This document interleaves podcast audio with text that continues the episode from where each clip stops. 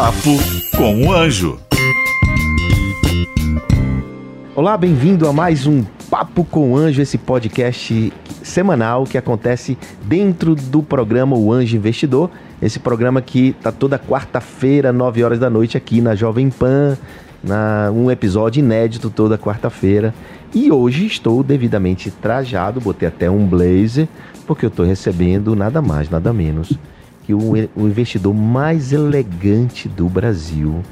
Senhoras e senhores, Marco Poli. Boa noite, muito obrigado pelo convite, estou muito honrado de tê-lo. Olha, muito honrado de tê-lo. Você já o nível e a qualidade desse papo aqui hoje, porque o cara é profissional. Poli, quantos investimentos você já fez? Olha, João, hoje eu tenho 50 investimentos feitos. Uau, muito investimento. São muitas startups, né? Muitas. Me fala aí, essas startups, qual o tempo? Você investe, qual é a tua tese? Você investe quando? Quando a startup está no começo? Quando ela está no PowerPoint? Quando ela está faturando? O que, é que você gosta de fazer? Eu tenho uma tese de que a gente chama de pre-seed, né? Então eu gosto de investir em startups que já estejam com times estruturados, que já tenham capacidade de fazer algum tipo de entrega, mesmo que tenham um faturamento muito baixo. Mas o ideal é que haja algum faturamento acontecendo e isso é por causa da mitigação de diversos dos riscos é, que uma startup tem em relação ao estágio em que ela não fatura absolutamente nada. Mas já investi em empresas faturando é, quase 200 mil reais por mês e já investi em empresas que não faturavam nada com certas características de oportunidade. Chega muito projeto para você. Eu tenho uma coisa incrível, um negócio que vai revolucionar o mundo. Tô com a ideia na cabeça, investe em mim. Isso chega o tempo todo para você? Chega bastante. É, e é um, é um jeito de, se você, de você conseguir abordar um investidor. Eu costumo responder a muitos desses, mas não tenho mão para responder a todos eles já tive mais mão para responder, hoje fica mais complicado responder a todos, mas a grande maioria eu pelo menos leio e faço alguma avaliação. Eu tenho um programa de mentoria que é aberto e que é como eu uh, indico para as pessoas me apresentarem alguma coisa, que é um programa que eu faço mensalmente as pessoas, todo mundo que se inscreve tem uma fila, infelizmente, mas todo mundo que se inscreve tem 20 minutos de uma mentoria coletiva e nessa mentoria coletiva é onde eu costumo pegar as informações sobre os projetos e esses projetos que mais me interessarem eu peço, olha, me manda mais material que eu vou fazer uma análise mais profunda. É a maneira que eu prefiro em vez de só uma, um envio de um e-mail frio que muita, para muita gente funciona, que eu realmente prefiro é, encontrar aqueles fundadores, aqueles empreendedores e conversar conversar um pouco com então, eles. Então, teu filtro é feito nessa mentoria. E essa mentoria pode ter também projetos que estejam só no PowerPoint, né? Pode. pode. Aliás, estão abertas para qualquer projeto. Pra qualquer projeto, inclusive ideação na cabeça e tal. Inclusive ideação. Ideação inclusive na muito... cabeça. Eu sou uma pessoa que não defendo a ideação, uhum. eu defendo outras formas de se começar um negócio. Então, a ideação é uma coisa que eu geralmente olho e falo, poxa, não tem um jeito melhor de você fazer isso do que só inventando uma solução? E tem aí jeitos melhores. Uh, eu sou eu tenho uma proposta de um jeito melhor para fazer isso, mas mesmo na ideação. Muito bem. Poli, você acha que os empreendedores brasileiros que estão nos assistindo, eles estão melhor preparados do que estavam há cinco anos atrás? Muito. O ecossistema de startups hoje não tem nada a ver com o sistema de startups cinco anos atrás, que não tem nada a ver com o ecossistema de startups dez anos atrás. Quando eu comecei a empreender lá no começo dos anos 2000, logo depois que eu saí da faculdade, não tinha suporte, não tinha quem procurar, não tinha com quem conversar, não tinha material, não tinha, não tinha grupos, não tinha Sebrae fazendo isso, não tinha nada. Hoje em dia tem todo mundo, hoje em dia tem empresas com hubs, todas as grandes cidades significativas têm algum tipo de hub de inovação, todo mundo tem uma comunidade estabelecida, então assim, é um outro universo. O Brasil pegou o gosto do empreendedorismo exponencial. A gente já tem resultados ótimos e estamos vendo, estamos, estamos vendo aí cada dia mais estrutura cada dia mais é, possibilidade, cada dia menor o risco de você é, realmente empreender. E esses unicórnios que dão prejuízo? Porque muito me, pergun me pergunto demais isso, né? Pô, João, mas você investe numa empresa que não dá lucro, que dá prejuízo, que só dá despesa. E aí, como é que você está vendo esse momento e esse movimento? E, e, você acha que esses últimos acontecimentos é um aprendizado para o mercado? A gente vai investir melhor? Sempre é um aprendizado, com certeza, mas não é o fato de alguma empresa em particular, um unicórnio, estar uh, em prejuízo, estar fechando seu balanço com prejuízo, que significa necessariamente que é uma empresa ruim. É, infelizmente, as informações contábeis tradicionais não se prestam a fazer uma avaliação com todas as variáveis possíveis uh, de a qualidade de uma startup. Então a startup ela pode estar tendo prejuízos de maneira completamente voluntária. E se eventualmente ela reduzir um gasto em marketing, ou reduzir um gasto em aquisição de cliente, ou reduzir um canal, ela pode simplesmente ficar no zero a zero, entrar em break-even ou até ir para lucro. Break-even então, é ponto de equilíbrio, viu, gente? Então essa informação única de balanço contábil, como ele é feito hoje, ela não consegue gerar uma informação decisiva sobre a qualidade daquele investimento investimento daquele ativo. Tá, você mas... tem outras informações que estão fora do escopo contábil que você consegue hoje utilizar que conseguem te dar resultados que juntamente ao resultado contábil, podem dar uma figura, uma foto melhor ou pior daquela empresa. E é por isso que essas empresas continuam recebendo funding, continuam fazendo a maioria, A maioria absoluta das startups que estão, grandes startups que estão em prejuízo e continuam recebendo funding, é porque conseguem mostrar para os investidores, usando outras métricas que não o balanço contábil, que aquele prejuízo contábil que ela que ela está vendo no balanço dela é justificado e que existe uma maneira de se reverter ter esse prejuízo que é factível, ou por uma decisão deles, ou por uma conjuntura de decisões ou de, de, de fatores que vão gerar esse resultado positivo. A maioria delas está nesta configuração. Claro que existem aquelas que não estão, que simplesmente estavam muito fora da configuração, que simplesmente não, não respeitavam. Então, não quer dizer que é regra, quer dizer que existe uh, essas empresas que estão em prejuízo totalmente voluntário. A gente brinca e fala, elas estão acelerando, quer dizer, elas estão gastando muito mais do que a receita delas, mas esse gasto está indo para uma aquisição de cliente que vai gerar receita ao longo de diversos períodos contábeis. E essas receitas ao longo de diversos períodos contábeis, elas não são contabilizadas hoje, mas o gasto que ela teve para capturar esse cliente é. Então ela está negativa com o gasto que ela capturou o cliente, mas ela não está positiva porque esse cliente que ela capturou hoje só vai refletir no balanço de um, dois, três, quatro, cinco anos futuros. E é por isso que acontece. Olha essa aula, hein? Grava isso aí, velho. Se você tiver com dúvida, vem aqui no podcast com Marco Poli e escuta novamente o que ele acabou de ensinar e informar e, e dizer como tudo funciona. Falamos de empreendedores, vamos falar de investidores como nós, você é investidor anjo até hoje, eu fui também, faço alguns investimentos também na física, mas é, uso, uso na plataforma da Bossa Nova. Mas eu queria saber de você o seguinte: nós temos quantos investidores, nós somos quantos no Brasil? E se esse está aumentando a quantidade de investidores, se a gente tem mais dinheiro do que projetos, ou mais projetos do que dinheiro, como é que você está vendo? Qual é a fotografia hoje do investimento brasileiro em startups? A quantidade de capital disponível para o investimento está aumentando nos últimos três anos de forma bastante significativa. Então, três ou quatro anos atrás, o ambiente de investimento era completamente diferente.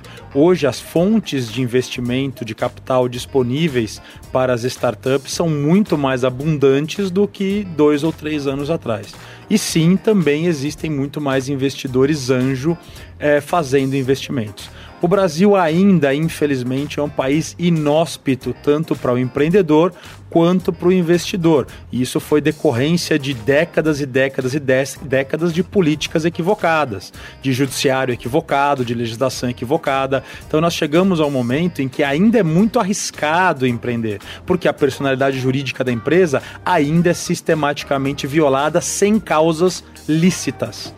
Então, é, existe até legislações que falam que isso é complicado. Isso afasta o investidor e isso faz com que o empreendedor pense duas vezes antes de tomar o risco, porque ele na prática ainda não consegue limitar o seu risco quando ele vai abrir um negócio, quando ele vai abrir uma empresa. O que é um absurdo, porque no mundo civilizado inteiro e sem contar o primeiro mundo, esse risco é limitado. Nós temos essa jabuticaba aí que foi colocada uh, durante décadas e achou-se que era o correto de se fazer, mas isso levou o Brasil a ser um ambiente extremamente inóspito. Isso está mudando, a mentalidade está mudando, o nosso Congresso está mudando, o nosso governo está mudando. Então, cada vez mais esse ambiente de negócios, a MP da Liberdade Econômica, que se converteu na Lei de Liberdade Econômica, diversas outras atuações brilhantes que nós estamos vendo da equipe econômica, do novo Congresso, está tendendo a mudar esse cenário e fazer com que uh, o empreendedorismo seja melhor, o que o Brasil realmente coloque-se no seu lugar de uma das grandes potências empreendedoras do mundo. Porque a matéria-prima a gente tem, a gente tem. o talento a gente tem, o que talento nos faltava era o ambiente, sim, que agora está chegando. Talento e matéria-prima tem abundância, né? Eu digo que empreende no Brasil empreende em qualquer lugar do mundo. É, né? facilmente. Com tudo isso que você acabou de falar. Mas é em 2016 o Brasil estava numa crise terrível, né? E o, e o empreendedorismo cresceu. E isso quer dizer também que a gente anda meio que a parte de tudo isso. Agora, eu digo, se não, se não puder é, é melhor não atrapalhar, não é? Então, se você puder fazer leis que ajudem o empreendedorismo, que bom, né? Nesse momento, acho que assim, as leis deveriam vir para parar de atrapalhar. Depois é. a gente pensa em ajudar. Em ajudar. E elas estão elas estão chegando, hein? Incentivo, essas chegando, coisas. Eu também acho. Chegando. A gente teve recentemente o um marco legal das startups, né? E tem muita coisa vindo por aí que vai nos ajudar. Mas o número de investidores vem crescendo. Sim, e isso especialmente, é que importa, né? Obviamente, as condições econômicas estão melhorando. Atualidades, acabamos de ter uma redução de mais meio ponto percentual na Selic, 5%. 5%. Estamos chegando aí ao rol de países que têm economia sãs, economias civilizadas. Então, vamos explicar isso, né, Paulo? Vamos explicar o impacto disso para investimento em negócios, né? O impacto disso é absurdo. absurdo Quer dizer que né? o retorno de você emprestar dinheiro para o Estado agora é menor. Então você para que para conseguir retornos maiores tem que tomar um risco um pouco maior. Então o investimento, esse dinheiro que antes ia para renda fixa, para renda fixa que basicamente são títulos do governo, que é uma forma do, do Estado rolar a dívida que ele gasta demais, agora vai para as empresas. Então isso vira capital empreendedor, isso vira capital que vai ser usado na produção e no mercado. Então é outro mundo. Então, cada vez que esse ponto, cada vez que esse ponto baixa, baixa, startups, mercado, empresas, todo mundo ganha. As coisas giram, as mercadorias aparecem, os serviços aparecem, os preços baixam. Tudo isso vem uh, na onda, na esteira desse tipo de melhoria econômica que a gente está vendo. Se fala em 3,75. Sonho, no, sonho. Você sonho. não chega? Eu espero que chegue. Uhum. Eu, sempre foi meu sonho. Se chegar, a gente entra no rol de países em que a economia é, atinge níveis de qualidade internacionais. Uma coisa aí que ainda nos fere muito é o fato de a gente não estar tá em grau de investimento. Falta uhum. aí dois degrauzinhos na, degrauzinhos na maioria dos. É, na maioria dos, uh, dos países? Não, na maioria dos, das agências da agência de, de, de, risco. de, risco. mas estão aí chegando, está chegando rápido. Me fala uma coisa, nós temos no Brasil, muita gente me pergunta isso, João, nós temos alguns programas de televisão, nós temos o Shark Tank, nós temos o, vários programas de televisão que vêm trazendo informação e falando sobre esse assunto startups, porque muita gente ainda não sabe o que é uma startup, né? O cara está nos ouvindo, startup, startup, o que, que, que é isso? Então, primeira pergunta, o que é uma startup na tua opinião? Segunda pergunta, se esses programas ajudam o empreendedorismo a mais pessoas empreenderem e mais investidores virem para o game? Ajudam muito. Então, assim, o que, que é uma startup? Das várias definições que tem por aí, aquela que a gente adota como uma das mais genéricas é aquela é, velha de guerra, que é, é uma equipe que está em busca de um modelo de negócios replicável e escalável em situação de extremo, extrema, extremo risco, extrema, é, incerteza. extrema incerteza. Então, essa é a definição mais abrangente que, que hoje nós conseguimos encontrar de startup. Então, assim, não precisa nem ser uma empresa, é uma equipe, ela está buscando um modelo de negócios, a hora que ela acerta, ela deixa de ser uma startup formal, apesar de o mindset continuar. Então, a hora que ela encontra esse modelo de negócios e começa a crescer em cima dele, é, ela veio de um ambiente de startup, mas ela é alguma outra coisa, só que a gente continua continua aceitando por ser produto de um ecossistema de startups e tem que ser replicável, escalável, tem que poder crescer, e tem que poder exponencializar, que é a grande sacada, a economia exponencial, em, em contrapartida à economia tradicional, que é muito mais linear, a economia uh, do mundo da startup, que a gente chama de nova economia, é uma economia que exponencia. Uhum. Então, geralmente, os, as receitas de, são descoladas dos custos para conseguir gerar uma resposta exponencial. E tem que acontecer num ambiente de extrema incerteza. Se o negócio for garantido, não faz sentido. Então esses programas, como o nosso Anjo Investidor, é que são programas diferentes. Você achar que tem que é pitch, né? E o cara entra de sócio muitas vezes. Então, um programa como o Anjo Investidor que eu estou fazendo é um programa que tenta, que está tentando ajudar as pessoas a entender como funcionam as coisas. Né? João, o, os programas de entretenimento que estão rodando até hoje, eu acho que eles trazem um grande awareness, eles trazem uma grande é, presença de termos, de explicarem mais ou menos o que funciona, mas alguns deles vão contra a prática, alguns deles a, alguns deles têm uma licença poética uh, de ganhar a grande mídia mostrando algo que não é real, algo uhum. que não acontece. Isso passa a ser um desserviço, né? Apesar de todo mundo cair na, na, na, cair na boca do povo que é aquilo, as pessoas começam já a chegar com uma base que não é.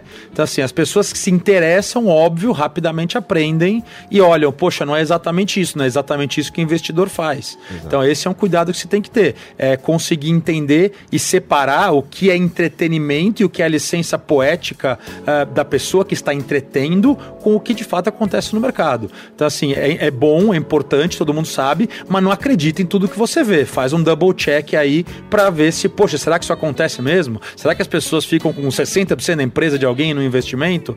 Dá uma olhada, porque não é isso que acontece na prática. Na prática não é isso que acontece e por isso que eu falo muito que no anjo investidor a gente não negocia, não é uma negociação é racional em cima do seu valuation, da sua necessidade real de caixa.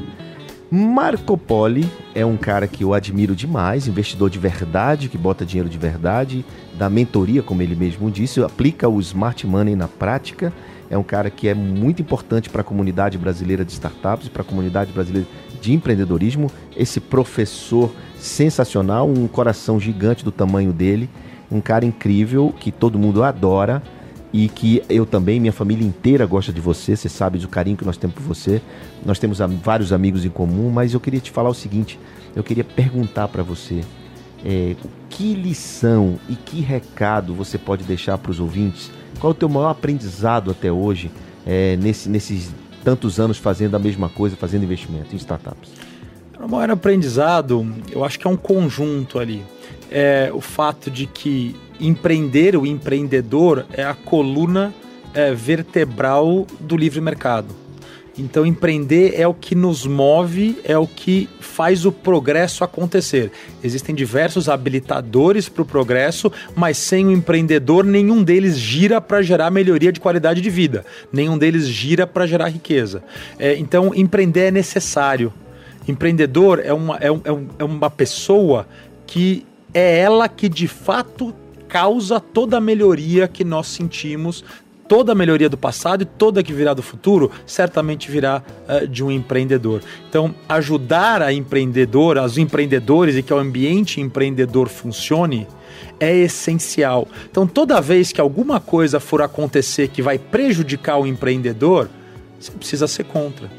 Toda vez que você for, uh, toda vez que você de, se deparar com alguma coisa que limite as trocas voluntárias, toda vez que você se deparar com alguma coisa que fere a qualidade de processo e a qualidade uh, de segurança que esse empreendedor pode ter em empreender, isso é um problema muito sério. Então, como investir, isso é o nível macro, como investidor, confie nos empreendedores, entenda como você pode ajudá-los, entenda se é capital que eles precisam e saiba como um, como um investidor pode ajudar um empreendedor. Então, assim, todo mundo entra no mesmo barco, todo mundo dá certo, todo mundo dá errado. Então, é Exatamente, é risco junto, todo mundo junto, isso é muito importante. O empreendedorismo, para mim, é a mola propulsora desse Brasil, alternativa para o desenvolvimento econômico, muita coisa a gente pode fazer juntos. O cara que empreende é um cara que resolve problemas, né? É um cara que está, enquanto o empresário busca lucro e foge de problema, o empreendedor, ele atrai o problema para poder resolvê-lo. E é isso, é isso que a gente faz. A gente faz investimento nesses negócios, nesses, nesses jovens, nesses empreendedores, e não tão jovens assim, né? E que a gente está aí colocando nosso, nosso empenho, nossa vontade para que eles aconteçam e que ajudar o Brasil é isso que a gente vem fazendo. É então, por isso eu te agradeço muito você ter feito investimentos em tantas empresas e continuar fazendo. Procure Marco Poli, porque ele tem dinheiro. Senhoras e senhores, obrigado. Mais um, foi, esse foi mais um podcast, o Papo com o Anjo, que esse podcast é parte integrante do o programa O Anjo Investidor, toda quarta-feira às 9 horas aqui na Jovem Pan, arroba o Anjo Investidor no Instagram, arroba João Kepler. Qual o seu? Arroba? Arroba, underline, Marco, Marco Poli. É isso aí, valeu, até a próxima. Muito obrigado. Papo com o Anjo.